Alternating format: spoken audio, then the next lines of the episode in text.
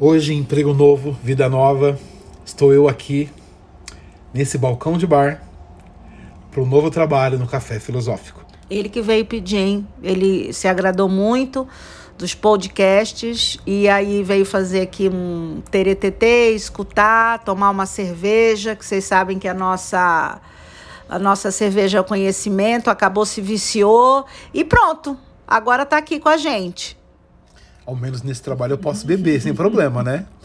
Afinal de contas, hoje a gente vai falar de um cara que não, é, não fervia muito, fervia pouco, né? E um sujeito chamado Prótico de Celso. Ele era mais ou menos assim. Hum. Família aristocrática, todo bambam, né? Mas era inteligente. Foi embaixador, orador, professor, advogado, e detalhe, até se distanciava-se do, do meio dele por não concordar com as práticas né, que, que existiam no meio aristocrático. Que... E além do que, ele era de compleição mirrada, né? Tanto é que foi dispensado dos serviços civis, serviços militares, né? E para ajudar assim, o ser humano, ele era tão averso, tinha tanta aversão das práticas aristocráticas que ele era contra a prática homossexual, né? Ou seja, é o primeiro homofóbico da história. Descobrimos o primeiro é, homofóbico, porque naquela época é, era comum a gente sabe que, que era uma prática comum da Grécia os aristocratas é, mais velhos ter relação com rapazes, mas isso era uma coisa que, não, que ninguém nem comentava, ninguém nem falava, por ser justamente todo mundo fazia. E ele era do contra, né? Ele era do contra, então ele era homofóbico. Eu acho que era porque ele era mirradinho, ninguém se agradou dele.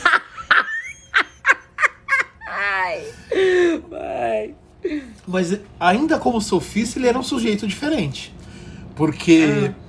ele queria não só vender os serviços dele, mas ele se preocupava em ampliar a educação civil. Né? Uma das suas preocupações era a ética e a política.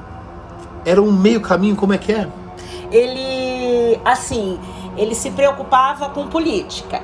Para ele, o político perfeito era aquele cara que ele equilibrasse o filósofo né? com a sabedoria, com todos os saberes e os questionamentos, e o político, aquele cara que se preocupava realmente com as questões da cidade, questões éticas, né?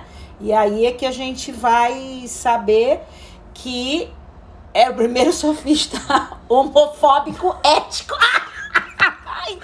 Olha, realmente o cara era uma contradição. Opa!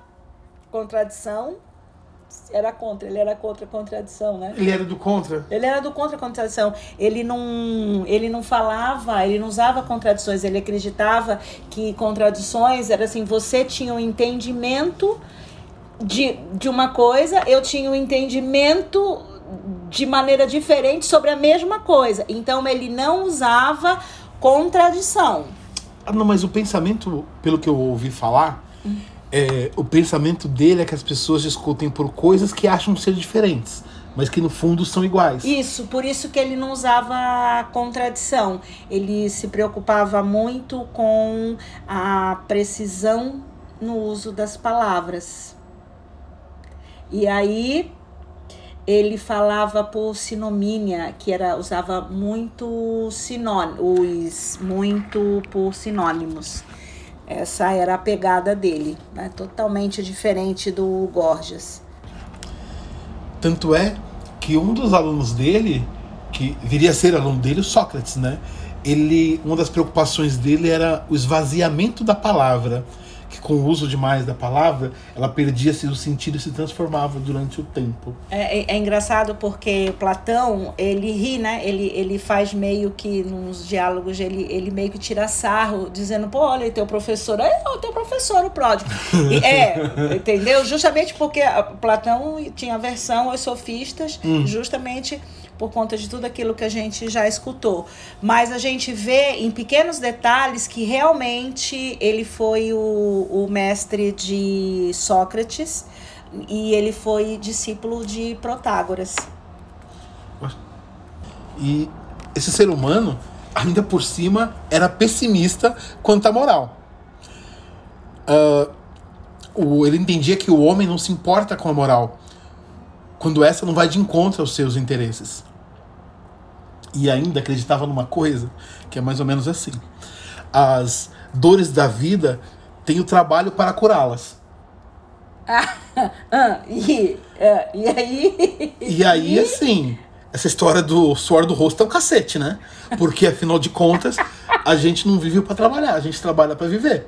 Pois é, o bartender, o bartender se expressando, gente, eu vou ficar calada e eu só vou achar engraçado isso, porque eu acho que ele, ele não gostava de contradição, mas ele era muito contraditório, ele pregava ética, moral, mas ao mesmo tempo ele era extremamente pessimista ou extremamente realista quanto à natureza humana, né?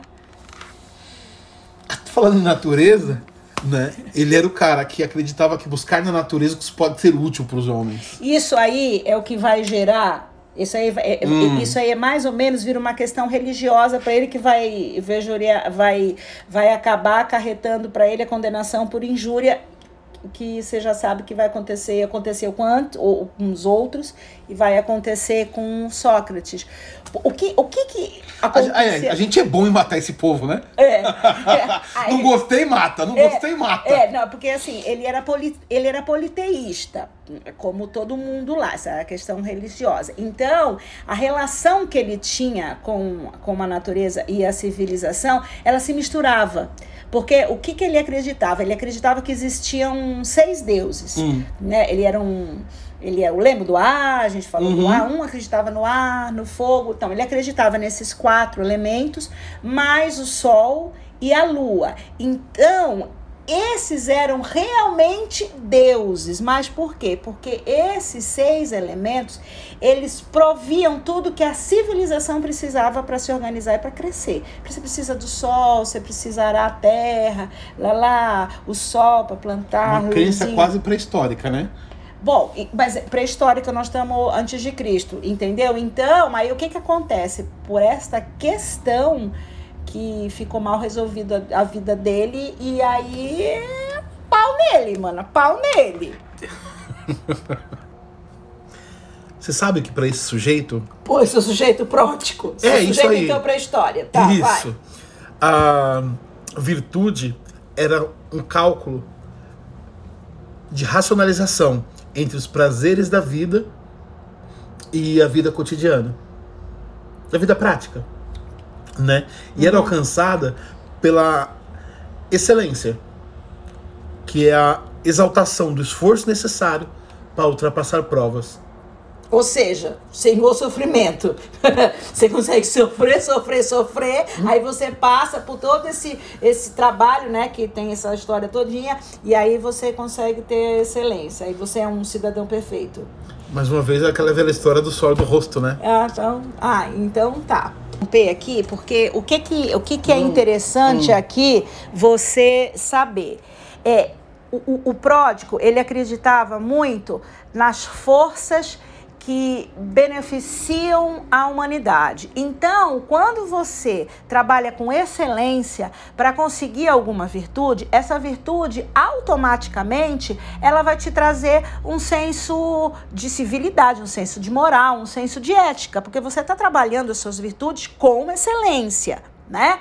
E aí, o que que acontece? Você vai trazer toda essa força e vai beneficiar a sociedade que você vive, porque tecnicamente é para isso que a gente está aqui, viver em sociedade e beneficiar a sociedade, né?